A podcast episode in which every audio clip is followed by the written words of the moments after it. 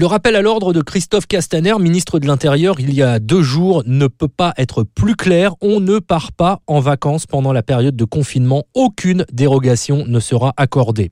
Ce vendredi débutent les vacances de Pâques pour la zone C. L'île de France et la région Occitanie sont concernées. Au total, elles s'étaleront sur un mois jusqu'au 4 mai en fonction des zones.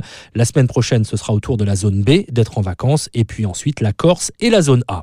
Alors que le pays est en plein confinement, pas question donc de prendre de risque de diffuser le virus encore un peu plus dans les territoires. Le ministre de l'Intérieur a annoncé avoir demandé au préfet des zones touristiques de vérifier le niveau de location et d'occupation des Airbnb et autres offres locatives. Christophe Castaner précise que tout abus sera sanctionné. Ainsi, si vous aviez l'intention de braver ce confinement et de partir en vacances à 4 dans une voiture, en cas de contrôle, ce sera 135 euros d'amende par personne, donc une facture de 540 euros au total.